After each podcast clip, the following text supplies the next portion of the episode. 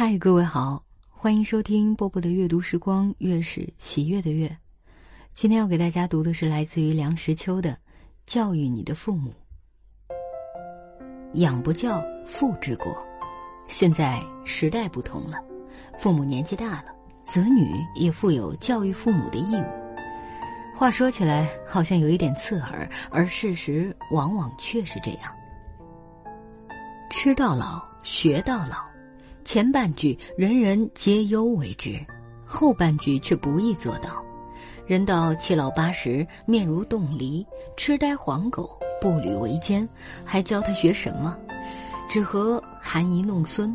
如果他被准许做这样的事，或只坐在公园木椅上晒太阳，这时候做子女的就要因材施教。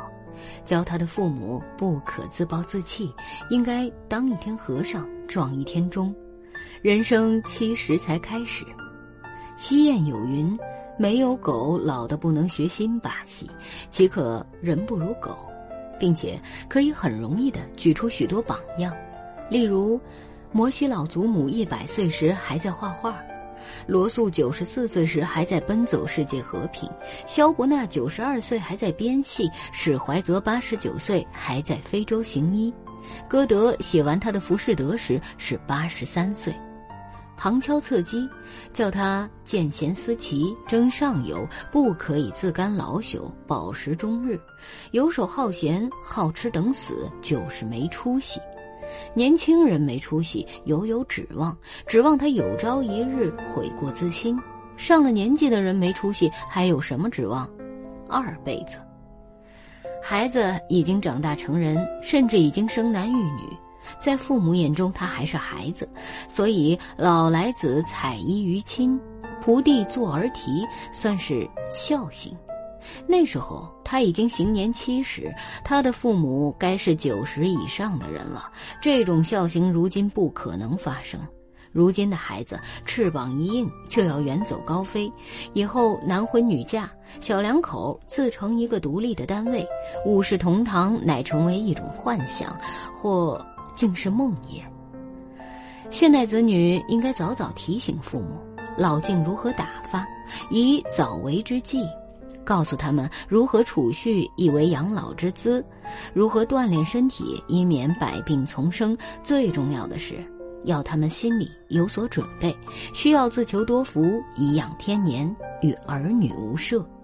俗话说，一个人可以养活十个儿子，十个儿子养不活一个爸爸，那就是因为儿子本身也要养活儿子，自顾不暇，既要承上又要启下，忙不过来。十个儿子互相推诿，爸爸就没人管了。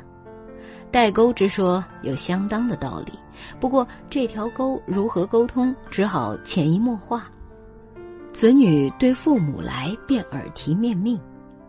上一代的人有许多怪习惯，例如父母对于用钱的方式就常不为子女所了解，年轻人心里常嘀咕：你要那么多钱干什么？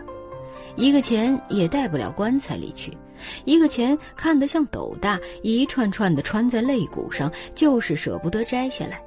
眼瞧着钱财越积越多，而生活水准不见提高，嘀咕没有用，要事实上逐步提示新的生活模式。看他的一把座椅缺了一只脚，垫着一块砖，勉强凑合，你便不妨给他买一张转椅、躺椅之类，看他肯不肯坐。看他的衣服捉襟见肘、污渍斑斑，你便不妨给他买一件松松大大的夹克，看他肯不肯穿。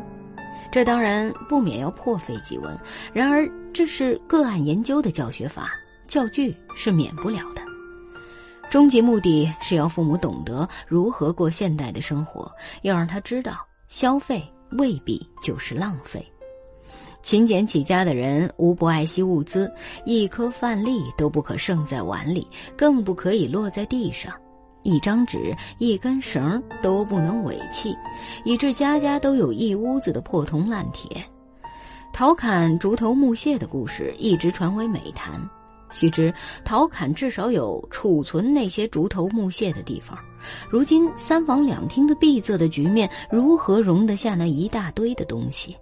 所以，做子女的在家里要不时的负起清除家里陈年垃圾的责任，要教导父母莫要心疼，旧的不去，新的不来。我们中国人一般没有立遗嘱的习惯，尽管死后子女打得头破血出，或是把一张楠木桌锯成两半以便平分，或是禅诵经年丢人现眼，就是不肯早一点安排清楚。其原因在于。讳言死，人活着的时候称死为不会或不可会，那意思就是说能会时则会，直到翘了辫子才不再会。逼父母立遗嘱，这当然使不得；劝父母立遗嘱也很难启齿。究竟如何使父母早立遗嘱，就要相机行事。趁父母心情开朗的时候，婉转进言，善为说辞，以不伤感情为主；等到父母病革，快到一则的时候，才请他口授遗言，似乎是太晚了一些。教育的方法多端，言教不如身教。父母设非敌能，大抵也会知道模仿。在公共场所，如果年轻人都知道不可喧哗，他们的父母大概也不会大声说话。如果年轻人都知道鱼贯排队，他们的父母也会不再攘臂抢先。如果年轻人不牵着狗在人行道上遗屎，他们的父母也许不好意思到处吐痰。种种无言之教影响很大，父母教育儿女，儿女也教育父母。有些父母在行为上犯有错误，甚至恶性重大，不堪造就。为人子者也负有教育的责任。子曰：“事父母，己见；见之不从，又敬而不违，劳而不怨。”这就是说，父母有错，要委婉劝告，不可不管；他不听，也不可放弃不管，更不可怨恨。当然，更不可以体罚。看父母那副残弱的样子，不足以当尊权。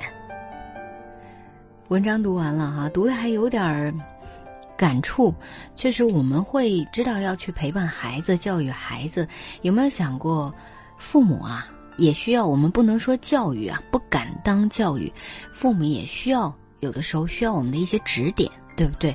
呃，尤其是一些现代的设备呀、规则呀等等的，就比如说，因为疫情的关系，打开健康码怎么看？这个时候需要我们更多的耐心，对自己的孩子都有耐心，对父母就更应该要有耐心，对不对？嗯，祝福所有父母都健健康康的，健康长寿哦！我是波波，在厦门跟各位说晚安。